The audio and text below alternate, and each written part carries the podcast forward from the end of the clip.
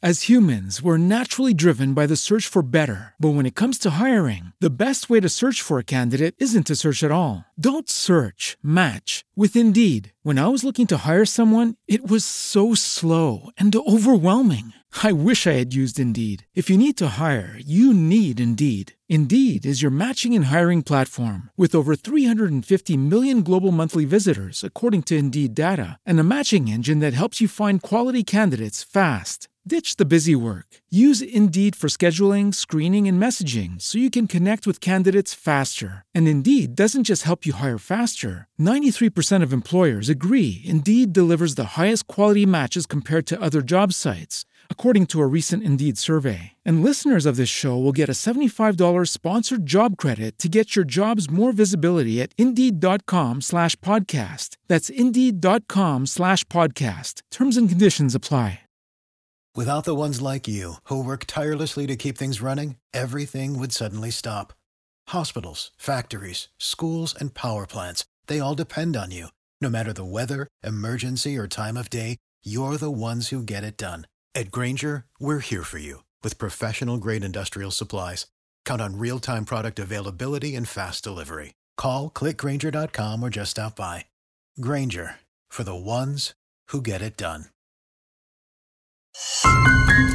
Podcasts da Rádio Bandeirantes. Memória, memória. Momentos marcantes do jornalismo, das artes, da história. Registros sonoros compilados pelo Centro de Documentação e Memória da Rádio Bandeirantes. Memória. Pesquisa, produção e apresentação de Milton Barron.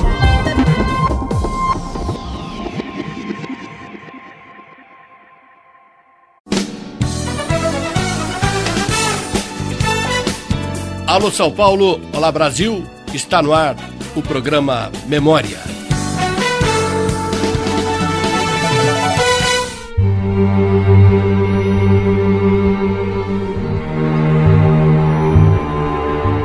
O homem, por excesso de armamento, como os animais pré-históricos que cresceram tanto e também nos seus sistemas de defesa, físicos, claro, acabaram morrendo por falta de alimento. O homem vai acabar se matando. O homem vai botar fogo no mundo ainda. Na Segunda Guerra Mundial, nós só tivemos explosões atômicas nos estertores da guerra em si. Agora não. O homem, várias nações, dispõem de armas nucleares que por si só podem exterminar com o planeta Terra. O programa que eu vou apresentar a vocês hoje é de uma guerra fictícia, mas que deixou boa parte dos Estados Unidos em polvorosa, mostrando a força do rádio na década de 30, quando este programa foi apresentado. E foi apresentado exatamente com este nome: Guerra dos Mundos. Ouçam com atenção.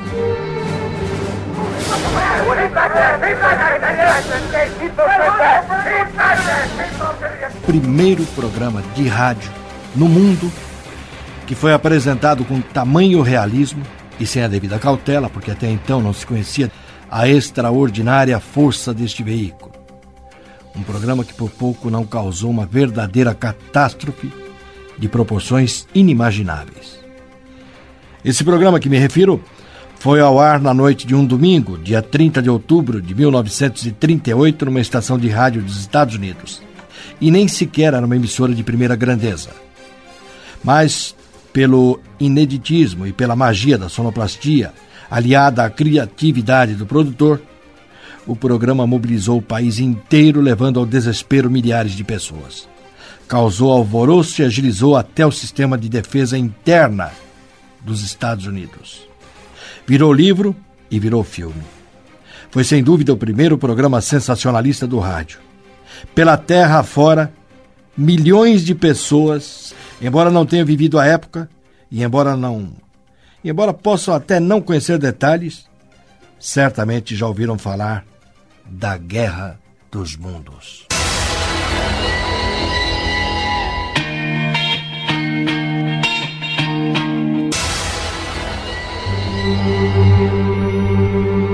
Vamos exibir então alguns trechos do original de A Guerra dos Mundos, que quase leva a população norte-americana a um suicídio coletivo em 1938. Eu vou ter ao meu lado, para comentar o assunto, um profissional do rádio e televisão paulista da maior respeitabilidade, professor Mário Fanuc, aposentado da Escola de Comunicações da Universidade de São Paulo, um dos implantadores do primeiro canal de TV no Brasil, a Tupi de São Paulo, também da TV Cultura, Canal 2, autor de livros. Esse não é com a maioria dos professores de rádio, não. Esse não é teórico. Não sabe por ter lido, sabe porque viveu e porque ajudou a escrever a história do rádio e TV no Brasil.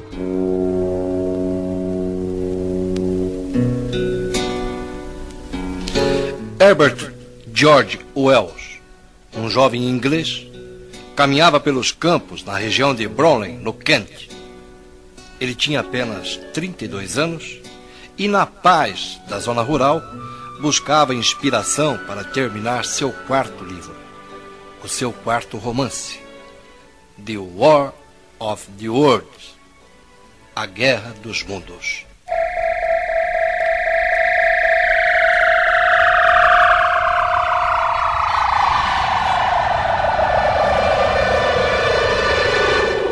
Mário Fanuc, A Guerra dos Mundos. Qual era o, o enredo do romance de Herbert George Wells?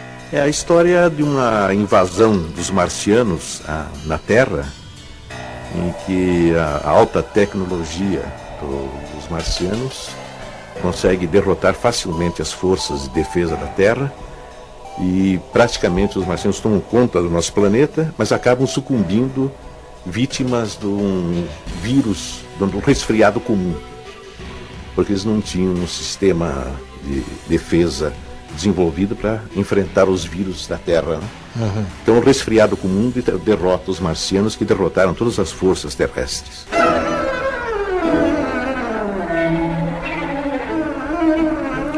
Dezessete anos depois de lançado o livro, nascia nos Estados Unidos, no dia 6 de maio de 1915, um garoto com sobrenome quase igual ao do escritor Wells. De tal forma, ele popularizaria muito mais tarde o romance A Guerra dos Mundos, que até hoje muita gente confunde os dois. O romancista H.G. Wells com o cineasta e ator Orson Welles. O primeiro é inglês, o segundo americano. O primeiro chama-se Herbert George e o segundo Orson. O primeiro tem o sobrenome escrito da seguinte forma: W-E-L-L-S e o segundo W-E-L-L-E-S. Mas a pronúncia é quase idêntica, daí a confusão que se estabelece.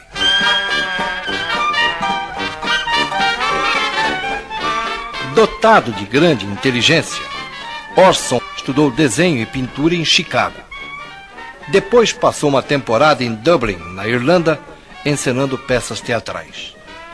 Entre os anos de 1933 e 36, Orson interpretou e dirigiu muitas peças no teatro, já tendo retornado a essa época aos Estados Unidos. Nesse período havia também participado de sua primeira experiência no cinema, ajudando na direção do inexpressivo 16mm os corações da idade. Ao mesmo tempo, Orson desenvolvia um trabalho exaustivo no rádio. Desde 1934 no rádio, ele já havia apresentado inúmeros clássicos especialmente adaptados para esse veículo. Em 1937, Orson fundou o Mercury Theatre.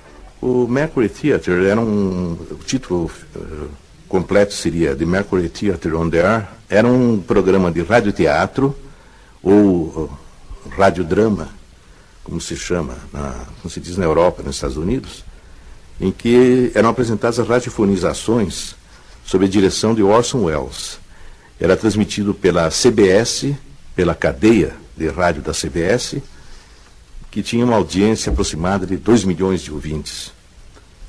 E nesse, nesse programa, o Orson Welles teve a oportunidade de desenvolver várias técnicas que serviram de modelo para o radioteatro mundial, de certa forma.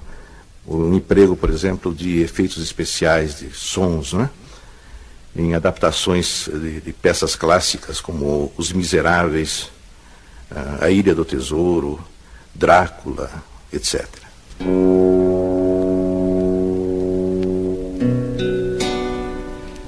Como foi dito, o Mercury Theatre era estrelado por Orson e com ele trabalhavam vários atores desconhecidos. Aos 22 anos de idade, Orson dirigia, com a segurança de um veterano, adaptações que ele mesmo fazia de romances famosos. Tudo isso pelo rádio, através do Mercury Theatre, que tinha uma hora de duração. Uma dessas adaptações, apresentada em 1937 mesmo, era uma história de vampiro, Drácula, na verdade, e tornou-se uma espécie de manual tamanha a perfeição, especialmente no uso de uma linguagem direta, objetiva e simples, em postação discreta de voz e, acima de tudo, sonoplastia produzindo efeitos maravilhosos que permitiam ao ouvinte dar asas à vontade à própria imaginação.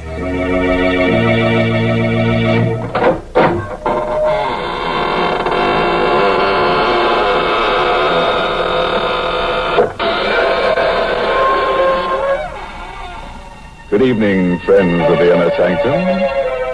This is your host to welcome you through the squeaking door into the land of ghosts, vampires, and other gay, hilarious people.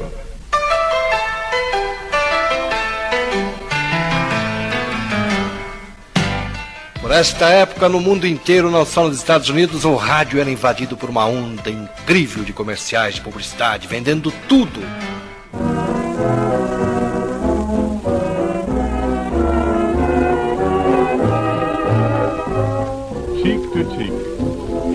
conhece esse pop admirável que Ginger Rogers cantou no filme Piccolino? É sublime Ginger Rogers, não é verdade? Pois ela também disse.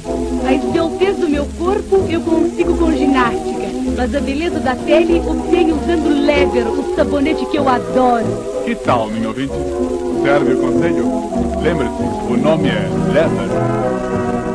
Não era apenas no Brasil que se fazia esse tipo de programa que hoje nós chamamos de água com açúcar. Programa de variedades, sem maiores compromissos. No mundo inteiro, o rádio se ocupava de programação idêntica a essa. Até o dia em que, lá nos Estados Unidos, Orson resolveu inovar criando um novo tipo de programação. Programa Memória, a ficção que levou a população de Nova York a um estado de histeria coletiva em 1938. Um programa de rádio que teatralizou o romance A Guerra dos Mundos. Voltamos já já.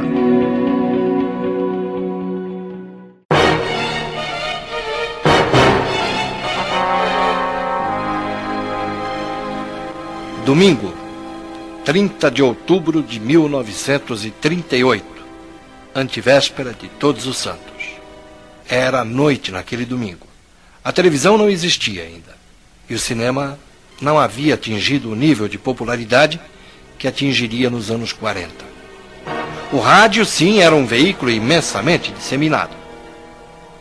E o programa Teatro Mercury, de grande audiência, estava entrando no ar. We know now that in the early years of the 20th century, this world was being watched closely by intelligences greater than man. Esse é o próprio Orson fazendo a narração, a abertura do programa. O livro de H.G. Wells, Guerra dos Mundos. O ator, cineasta e homem do rádio Orson Welles. E o programa de Mercury Theatre on the Air estavam prestes a gravar seus nomes definitivamente na história da radiofonia mundial. Uma aula de sensacionalismo pelo rádio ia começar. A primeira transmissão pelo rádio de forma sensacionalista, não de um acontecimento real, transmitido de maneira estapafúrdia, com lances espetaculares. Mas era um programa criado com a finalidade de mexer com as pessoas, com seus sentimentos, com seus instintos. Exatamente. E naquele domingo de 30 de outubro de 1938, através da CBS de Nova York, Orson Welles, à frente do seu elenco, resolveu apresentar então A Guerra dos Mundos de H.G. Wells, mas dentro de uma técnica totalmente diferente de tudo que ele havia feito até então.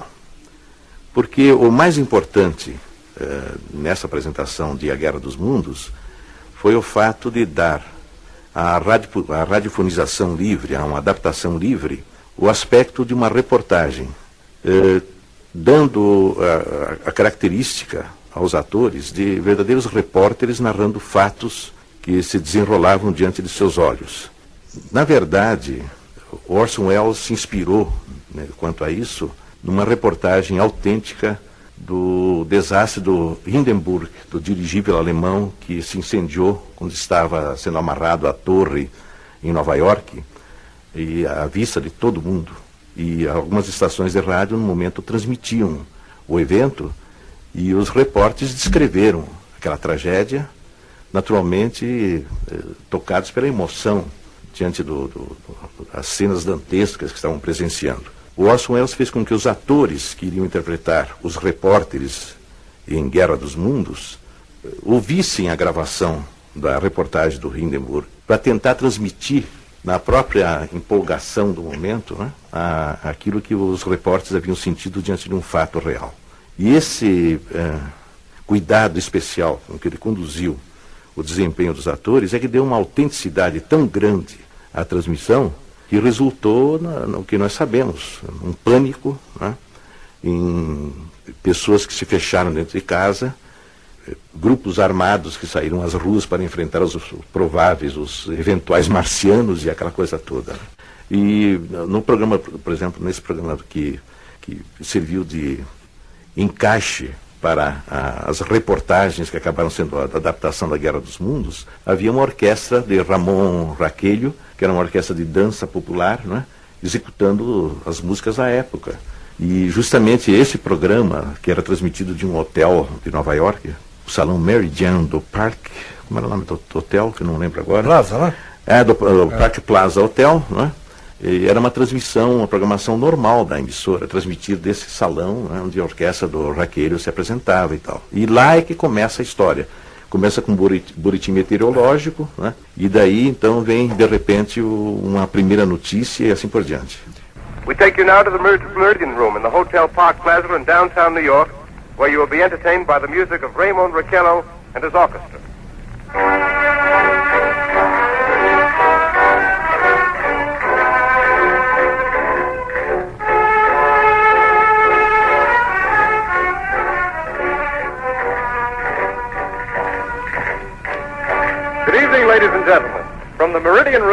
Park Plaza Hotel in New York City, we bring you the music of Raymond Raquello and his orchestra. With a touch of the Spanish, Raymond Raquello leads off with La Campesita.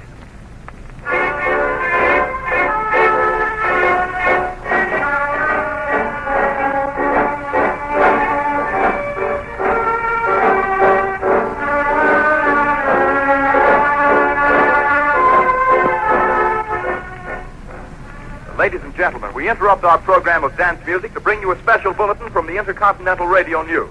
At 20 minutes before 8 Central Time, Professor Farrell of the Mount Jennings Observatory, Chicago, Illinois, reports observing several explosions of incandescent gas occurring at regular intervals on the planet Mars. The spectroscope indicates the gas to be hydrogen and moving toward the Earth with enormous velocity.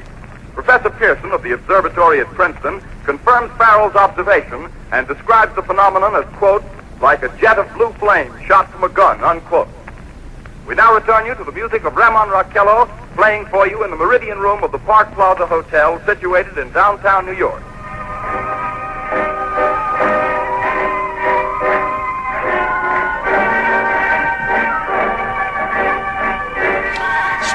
Perceberam aí? A orquestra Ramon Raquello ao vivo tocando aí lá do Hotel Plaza, Park Plaza, o tango com Parcita, quando foi interrompido pela primeira vez aí o, o programa, ninguém na hora se apercebeu. Mas em seguida ele entrou com outros boletins informativos de um acontecimento misterioso. Sem saber, Orson estava começando a espalhar o pânico pelos Estados Unidos inteiro. No momento em que a orquestra Ramon Raquel se apresentava, começaram esses boletins extraordinários dando conta de explosões que estariam acontecendo no planeta Marte. Logo depois, os boletins falavam que naves extraterrenas estavam pousando num lugar chamado Grover's Mill, em Nova Jersey. Depois de voltar com a música, outro boletim informativo é apresentado.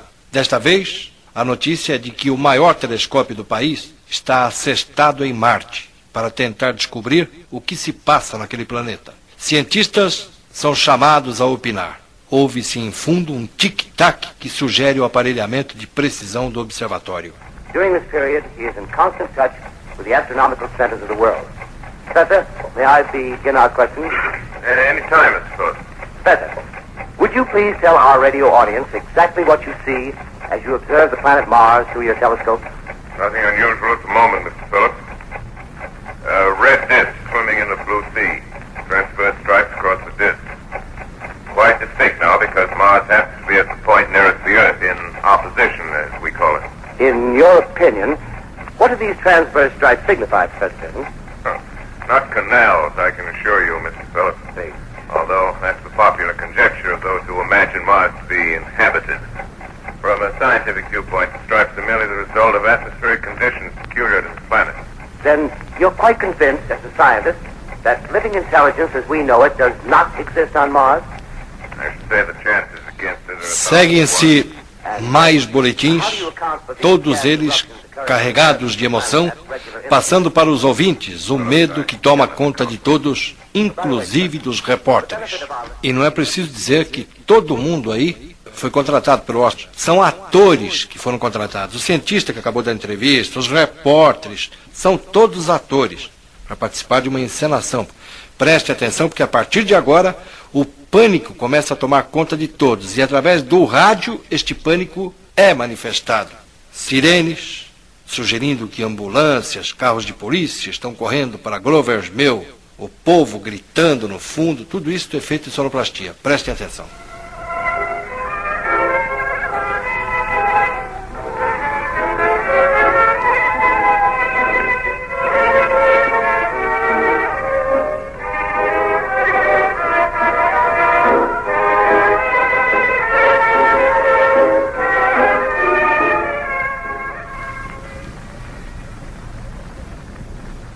You now to Grover's Mill, New Jersey.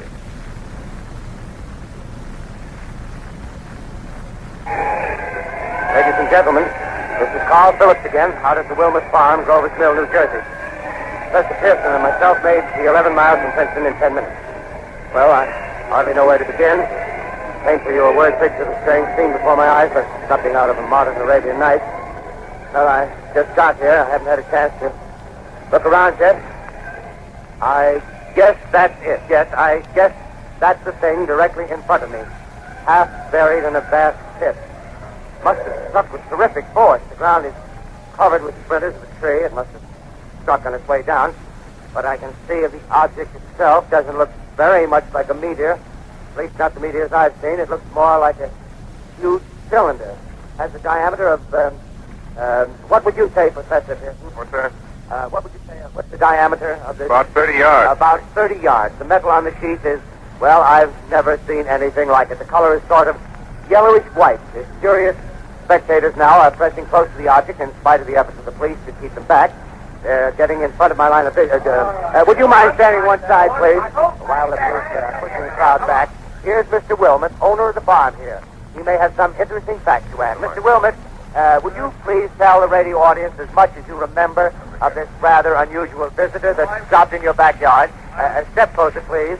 Ladies and gentlemen, this is Mr. Wilmot. Well, I was listening to the radio. Closer and louder, please. Pardon me? Uh, louder, please, closer. Yes. I was listening to the radio and kind of drowsy. That professor fellow was talking about Mars, so I was half dozing and half. Yes, yes, Mr. Wilmot, and uh, then what happened? Well, as I was saying, I was listening to the radio, kind of halfway. Um ano antes, em 1937, o dirigível Hindenburg, já disse aqui o professor Mário Fanucchi, ao descer em Nova York, inesperadamente explodiu para desespero de milhares de pessoas que estavam assistindo ao pouso. Foi o final da carreira do Zeppelin, dos dirigíveis. Morreram dezenas de pessoas naquela tragédia, documentada pelo rádio, através de um repórter que não conseguiu, na verdade, conter sua emoção. uh,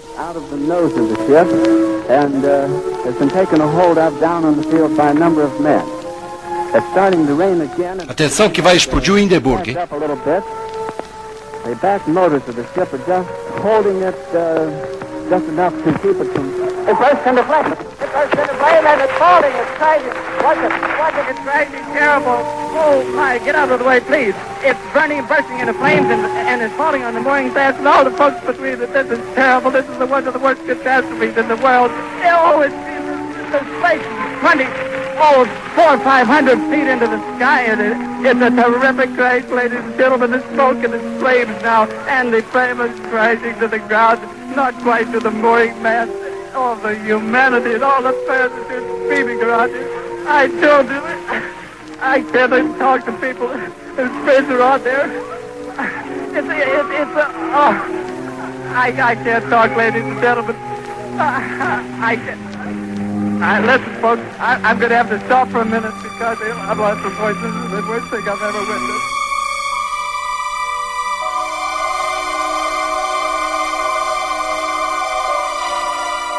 Orson Welles contratou vários atores para radiofonizar o romance A Guerra dos Mundos. Queria passar ao ouvinte a ideia de que a Terra estava sendo invadida por marcianos. Para dar o máximo de realismo, ensaiou os atores semanas a fio, fazendo-os inclusive ouvir a exaustão o relato daquela explosão do dirigível Hindenburg, ocorrida um ano antes e narrada pelo repórter Herbert Morrison. Wells queria que os atores captassem a emoção de Morrison para interpretar a Guerra dos Mundos.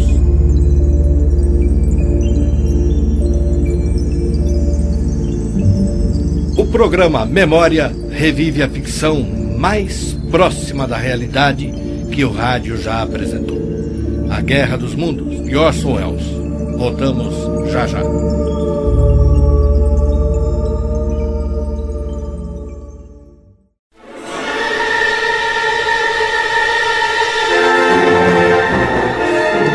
Você está com o programa Memória, pela Bandeirante de São Paulo. Permanece mais viva que nunca a hora mais famosa do rádio de todos os tempos. Não se pode contar a história do rádio em parte alguma do mundo sem que um capítulo inteirinho seja dedicado à adaptação que Orson Welles fez de A Guerra dos Mundos para a rádio CBS de Nova York. Foi a primeira e com certeza Lucky Land Casino asking people what's the weirdest place you've gotten lucky? Lucky? In line at the deli, I guess? Aha, in my dentist's office. More than once, actually. Do I have to say? Yes, you do. In the car before my kids' PTA meeting. Really? Yes. Excuse me, what's the weirdest place you've gotten lucky? I never win and tell. Well, there you have it. You can get lucky anywhere playing at LuckyLandSlots.com. Play for free right now. Are you feeling lucky? No purchase necessary. Void where prohibited by law. 18 plus. Terms and conditions apply. See website for details. With the Lucky Land slots, you can get lucky just about anywhere. This is your captain speaking. Uh, we've got clear runway and the weather's fine, but we're just going to circle up here a while and uh, get lucky. No, no, nothing like that. It's just these cash prizes add up quick. So I suggest you sit back, keep your tray table upright, and start getting lucky. Play for free at LuckyLandSlots.com. Are you feeling lucky? No purchase necessary. Void where prohibited by law. 18 plus terms and conditions apply. See website for details. mais expressiva e também a mais desastrosa demonstração do sensacionalismo através do veículo rádio. Foi uma exibição de força de como não fazer rádio, dos perigos do rádio se usado com pouco critério. Valeu pela lição que nos deixou, porque até então ninguém poderia adivinhar a que ponto de histeria coletiva um programa de rádio seria e é capaz de conduzir. Não é isso, professor Mário Fanucchi? É, e certamente o, próprio Orson Welles jamais imaginou uh, o efeito que teria o programa. É, porque a principal causa do pânico gerado pelo programa foi a técnica utilizada para a adaptação da história. Ao invés de um formato tradicional, Wells empregou recursos dramáticos nada ortodoxos. A transmissão radiofônica transformou-se numa simulação de acontecimentos reais. Aliás, essa técnica ele já havia empregado em alguns casos anteriormente e, e talvez ele tenha então, uh, pela experiência, uh, uh, talvez ouvindo pessoas com uma pesquisa que ele fez, sobre o resultado das, tentativas anteriores, ele tenha é, chegado à conclusão de que deveria fazer adaptação na forma como fez uh, no caso da Guerra dos Mundos. Porque ele costumava, por exemplo, narrar acontecimentos históricos, colocando como narrador um, um repórter conhecido da época, como se estivesse dando a notícia na, naquele momento. Então ele se referia a Júlio César, dizendo: Júlio César hoje irá ao Senado para dizer tal coisa dando então um, um caráter de atualidade aos fatos. Né? No Guerra dos Mundos, o que ele fez foi mudar uh, totalmente o, o andamento da, da, da, narrativa do H.G. Wells. Ele começou pela invasão dos marcianos, né? embora tenha feito aquela, aquela introdução falando sobre a possibilidade de vida inteligente em outros planetas e tudo mais, que para quem acompanhou o programa desde o início, Uh, então, a, a, os acontecimentos que vieram depois, né, narrados naquela forma, não constituíram surpresa.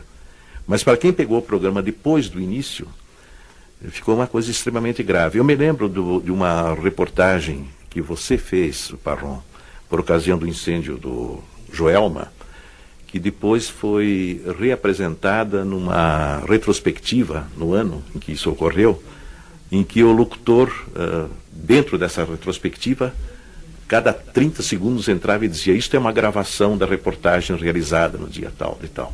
Uma precaução para que o ouvinte desavisado não supusesse que havia um novo incêndio em São Paulo naquele momento. Quando o Wells fez o programa, não se sabia a que ponto né, é. o, o, rádio poderia levar a uma população a nível de histeria até, né? É, exatamente. Ladies and gentlemen, this is terrific. End of the thing is beginning to flake off. The top is beginning to rotate like a screw, and the thing must be hollow. Move it! Keep back there! Keep back there! Keep those men back! Keep back there! Keep those idiots back! Well, take off! The top Look out there! Stand back! Ladies and gentlemen, this is the most terrifying thing I've, I've ever witnessed. Wait a minute. Someone's crawling out of the hollow top someone or something, I can see turning out of that black hole through luminous discs. The eyes, might be a face, might be almost a, oh! but heavens, something breaking out of the shadow like a great snake. Now it's another one and another one and another one. They look like tentacles to me. Oh yeah, I can see the thing's body now. It's large. A gente percebe a população de Grover Mill, em Nova Jersey, a população toda apavorada aí. Claro que são atores simulando a população fugindo da cidade, apavorada com a presença dos discos voadores.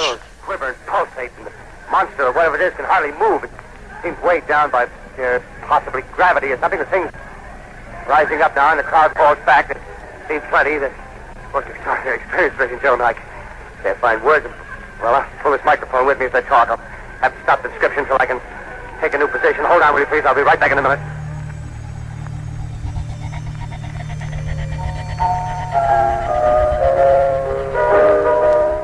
E voltava para o estúdio novamente, para nova interrupção logo à frente. Quando o musical começou a ser interrompido com mais frequência para novos boletins, falando da invasão da Terra pelos marcianos, os ouvintes começaram a aceitar a ficção como verdade. E a partir daí, um programa de amenidades trouxe o pânico à nação. As linhas telefônicas para o leste dos Estados Unidos ficaram absolutamente congestionadas durante horas. Isto foi no dia 30 de outubro de 1938. As pessoas tentavam desesperadamente localizar os seus familiares na região onde estaria ocorrendo o desembarque dos marcianos. Em algumas cidades das montanhas rochosas do oeste, os moradores correram para se esconder nas colinas e o fizeram tão bem que os xerifes locais tiveram que se distribuir por dezenas de quilômetros para localizá-los depois que o susto passou. Mas enquanto durou a transmissão, foi uma loucura.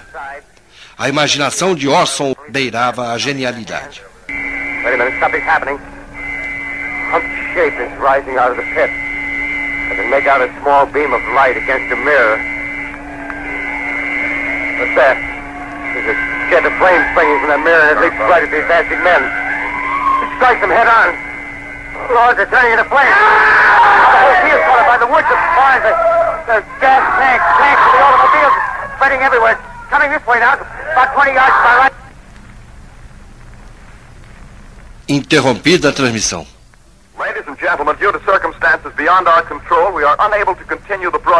E volta para o estúdio novamente. Quer dizer, todo este ingrediente, não precisa entender o idioma, não. Basta perceber o pavor do repórter. Basta perceber os ruídos estranhos à sua volta. Os gritos histéricos da população apavorada com os discos voadores descendo na cidade. A, a interrupção da transmissão. Como se os discos, como se os marcianos tivessem cortado as linhas de transmissão. Tudo isto levou a população americana a um verdadeiro estado de histeria. Na falta de recursos técnicos, que na época inexistiam por completo, Orson usava a descarga do banheiro da rádio CBS. O efeito era magnífico. A imaginação dos ouvintes completava o resto.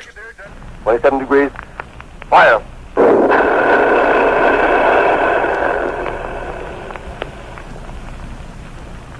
The tail lancer. Letting off a smoke. What is it? Black smoke, sir. Moving this way.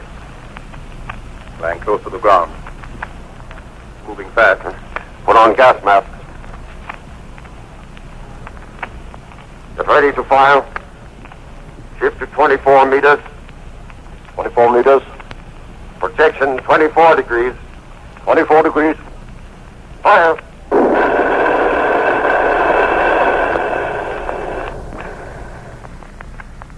Quem poderia imaginar que esse é o ruído da descarga de um banheiro, né? Criar ambientes para as cenas mais importantes nas suas radiofonizações era uma habilidade de Orson. Sua criatividade realmente não conhecia limites. Nessa transmissão de 1938, A Guerra dos Mundos, ele chegou a requintes de botar até um piloto, claro que tudo no estúdio, né? Com atores, mas um piloto voando, com a sonoplastia do voo, evidentemente, e repentinamente o piloto desaparece, as suas comunicações desaparecem. Ele está se comunicando com a torre de Nova York. De repente ele desaparece. This is reporting to Commander Fairfax, Langham Field. Enemy tripod machines now in sight. Reinforced by three machines from the Morristown cylinder. Six altogether. One machine partially crippled. Believed hit by shell from Army gun in Watchung Mountains. Guns now appear silent. A essa altura, milhares de pessoas já estavam vivendo um clima de pânico nos Estados Unidos. Enemy now turns east, crossing Passaic River into the Jersey marshes. Another straddles the Pulaski Skyway. Evident objective is New York City. O piloto está se aproximando, diz ele, de Nova York. Vai começar a avistar coisas estranhas. Planes circling, ready to strike.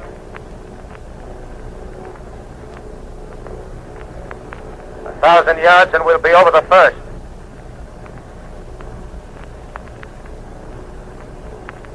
Eight hundred yards.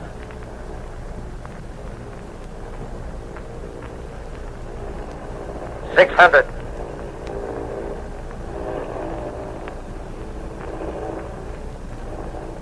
Four hundred. Two hundred. 200 metros. There they go. The giant arm raised. Green flash. They're spraying us with flame. 2,000 feet. Engines are giving out. No chance to release bombs. Only one thing left. Drop on them, plane and all. We're diving on the first one.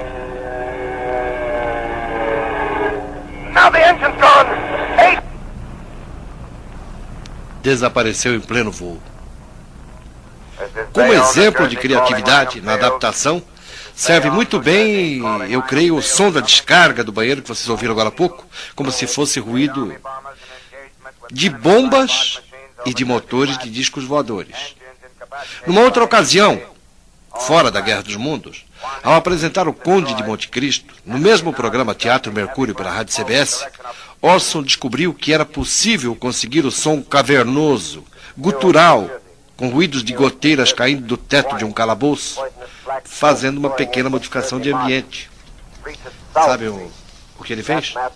Ao invés de transmitir do estúdio, transmitiu do interior do Water Closet, ou melhor, do toalete, do mitório da Rádio CBS. Só muitos anos depois foi tornado público que o cativeiro do Conde de Monte Cristo, na versão de Orson, não foi numa prisão comum. Ele ficou mesmo foi num inglório sanitário.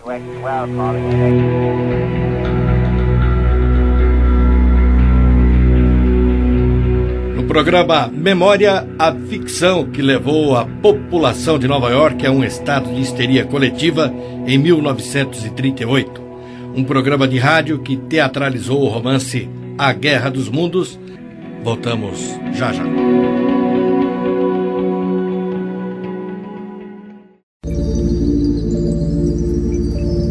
Você está com o programa Memória.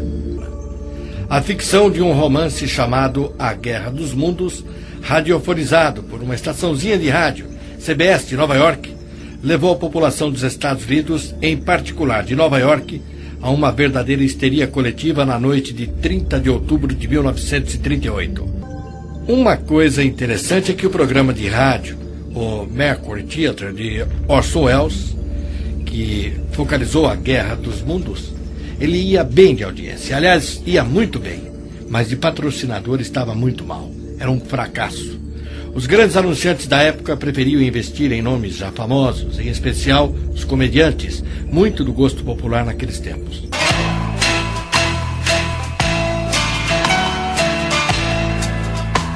O Teatro Mercúrio, apesar de sua excelente qualidade e boa audiência, não tinha patrocinador. Comercialmente, posso dizer, era um fracasso. Na temporada do ano anterior, 1937, ele tinha sido mais ouvido e muito mais comentado, e já fora mais conceituado também. Depois de uma pequena queda, em 1938, a adaptação de A Guerra dos Mundos tirou o programa da sonolência que vinha aumentando a cada semana. E de um extremo ao outro, as coisas foram tão rápidas que repentinamente o programa ficou ameaçado de sair do ar por excesso de audiência. Toda a questão que se formou né, a respeito do escândalo, da, da Guerra dos Mundos, do pânico que ele provocou, depois se verificou que, na verdade, Orson não tinha, não tinha culpa na história. A repercussão foi muito grande e o escândalo também. A tensão no país durou vários dias, o tempo em que o pescoço de Orson ficou a prêmio na rádio CBS. Mas aos poucos admitiu-se que ele não era de todo culpado pelo pânico que o seu programa espalhou pelos Estados Unidos. E aí então os anunciantes passaram a disputar o privilégio de patrociná-lo. E já começaram por mudar o nome do programa. E ao invés de ilustres desconhecidos, renomados artistas do cinema e do teatro passaram a fazer parte do elenco fixo de Campbell's Playhouse, que substituía o Teatro Mercúrio. O patrocinador que ganhou a disputa foi a sopa Campbell. Campbell Soups bring you Amos and Andy, with Grover Whalen, president of the 1939 New York World's Fair, in person, in a special half-hour broadcast direct from the fairground.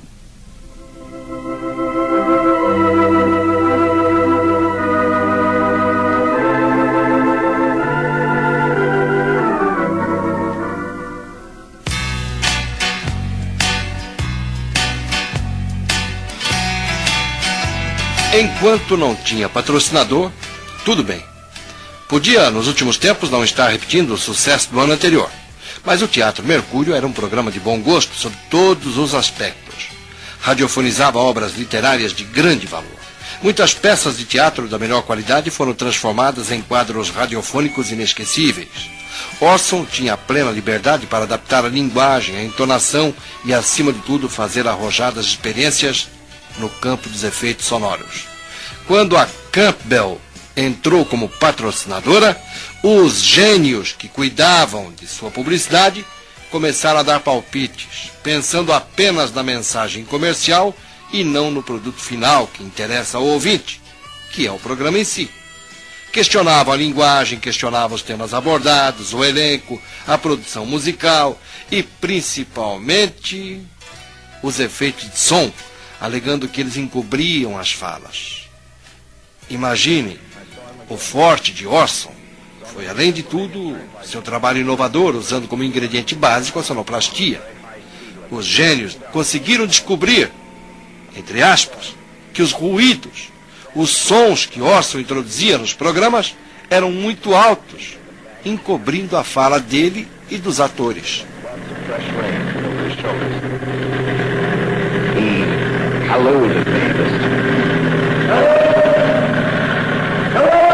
Stepped on the gas like a shot.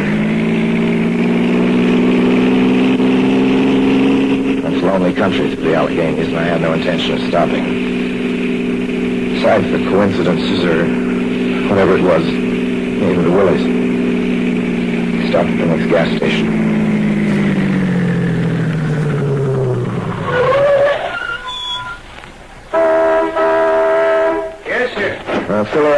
Conseguiram, na verdade, foi descaracterizar completamente o trabalho pioneiro que Orson vinha fazendo. Porém, o que ele havia produzido até então ficou para sempre. Hoje, muitos anos passados, ainda se discute o programa A Guerra dos Mundos. O primeiro trabalho verdadeiramente sensacionalista do rádio. Como disse no começo deste programa, foi não um relato de um acontecimento do cotidiano, mas a adaptação de uma obra literária que, na verdade, tinha o objetivo claro de mexer com a emoção das pessoas. O programa trouxe o pânico, é verdade, mas foi involuntariamente, admitiria tempos depois o próprio Welles. E trouxe o pânico não tanto pela forma como foi apresentado, pelas palavras, pelas expressões, muito mais pela técnica utilizada na adaptação da história.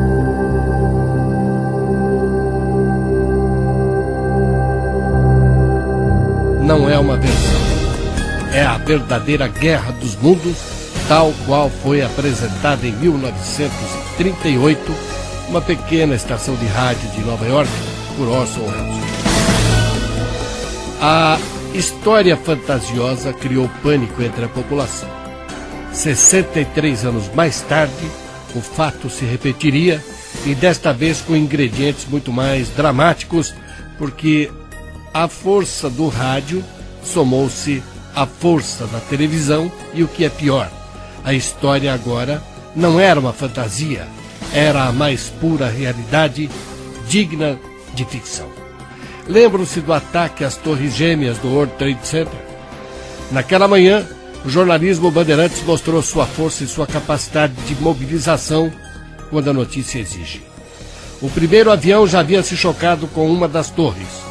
O advogado Cláudio Maurício Fredo, que trabalhava a três ou quatro quadras do World Trade Center, estava sendo entrevistado pela Rádio Bandeirantes.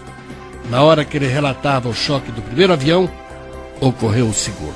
Ah, eu moro a quatro quarteirões do World Trade Center e trabalho a três quarteirões do World Trade Center. Ah, vocês estão ouvindo mais uma explosão no prédio. Agora está saindo chamas. Labaredas negras, eu estou falando a quatro, uh, a quatro quarteirões do Trade Center. Uh, eu não sei se os ouvintes da Rádio Bandeirantes puderam acompanhar. Acabou de ouvir uma grande explosão. De ouvir e vejo as labaredas negras nesse instante. É, chamas. Uh, eu posso informar os ouvintes da Rádio Bandeirantes o, isso está acontecendo em, no primeiro prédio do World Trade Center. Eu devo informar também que nesse momento eu começo a ficar um pouco nervoso, dado o nervosismo das pessoas aqui. Ao mesmo tempo em que os dois aviões se chocavam com as torres em Nova York, muito distante dali, em Washington, uma densa camada de fumaça negra brotava do interior do Pentágono o edifício sede que concentra todo o sistema de defesa dos Estados Unidos. A ilação era fatal. Tratava-se de vários atentados ao mesmo tempo contra pontos estratégicos dos Estados Unidos? Seria isso? O repórter Eduardo Castro, ao lado do Pentágono, descrevia tudo. Agora na minha janela, fumaça preta em volta do Pentágono, o centro da inteligência e da segurança dos Estados Unidos. Fica a cinco quadras de onde eu falo nesse instante. Os, o corpo de bombeiros ah, passou correndo pela rua, muita ah, fumaça em volta do Pentágono, na cidade de Washington, não exatamente, tecnicamente na cidade de Washington, mas sim do lado do rio, do, do lado do rio Potomac, à esquerda ficando Washington, à direita o Pentágono, já na cidade de Arlington. Muita fumaça circundando o Pentágono. O repórter da rede NBC está no ar nesse instante, dizendo que sentiu dentro do Pentágono a tremor. E nesse instante, fumaça preta saindo do Pentágono, mas não é uma fumacinha não. Daqui a pouco, seguramente, as imagens vão chegar no Brasil também. O Pentágono está envolto em chamas, aqui em volta, a cinco quadras de onde a Bandeirantes fala nesse instante. De fato, às 9 horas e 43 minutos, a coisa parece ser maior do que parece, claro. Pode ser também que tenha havido um acidente dentro do Pentágono. É o maior edifício uh, da capital americana, e sempre está em obras. Pode ser que tenha havido alguma coisa, mas uma fumaça preta começa nesse instante, já há alguns segundos, subir do Pentágono. Fui até a janela nesse instante para ver o outro lado do prédio não é o mesmo montante de fumaça, não é a mesma, a, não é a mesma coisa que em Nova York, no World Trade Center. Mas eu também, como o Dr. Claudio disse agora há pouco, não deixa de ser assustador. A fumaça subindo do Pentágono, eu vejo o Pentágono aqui da janela, do prédio onde fica a Bandeirantes em Washington. Lá cinco quadras de onde nós falamos nesse instante, eu tenho condição de ver pela janela o Pentágono, fumaça preta, muita fumaça, o prédio do Pentágono ele tem esse nome por causa da forma dele, ele tem cinco laterais, ele é um prédio relativamente baixo, né? não é um edifício como o World Trade Center. E a informação que nós temos é que do lado sul do Pentágono, agora helicópteros passam por sobre o prédio, e aqui em cima do prédio onde a Bandeirantes fala também nesse instante, mas a fumaça preta envolvendo o edifício. Uh, eu não tenho condição nesse instante de uh, confirmar essa informação que foi dada uh, com relação à Casa Branca, mas nós estamos tentando verificar.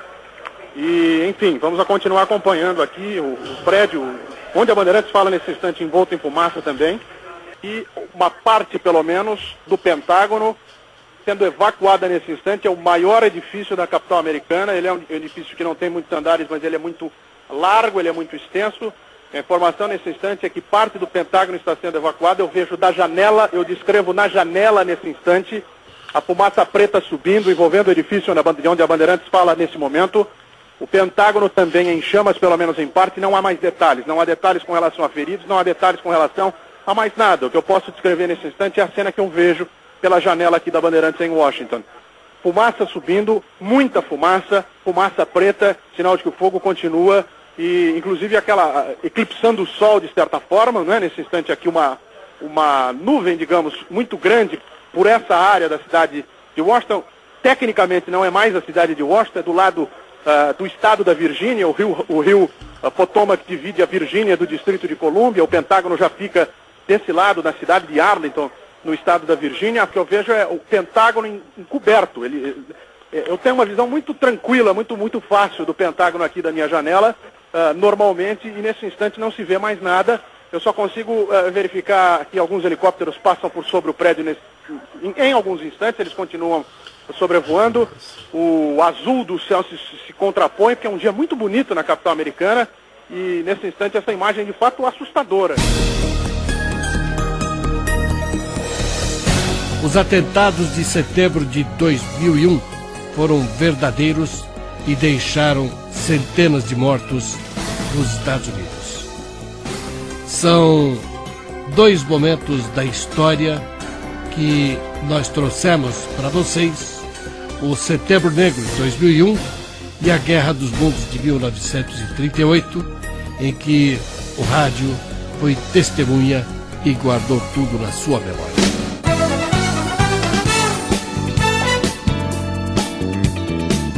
Programa Memória, técnico responsável pelas edições e sonorização, Roger Palmes, de produção Débora Raposo. Muito obrigado a todos, um forte abraço e até nosso próximo encontro.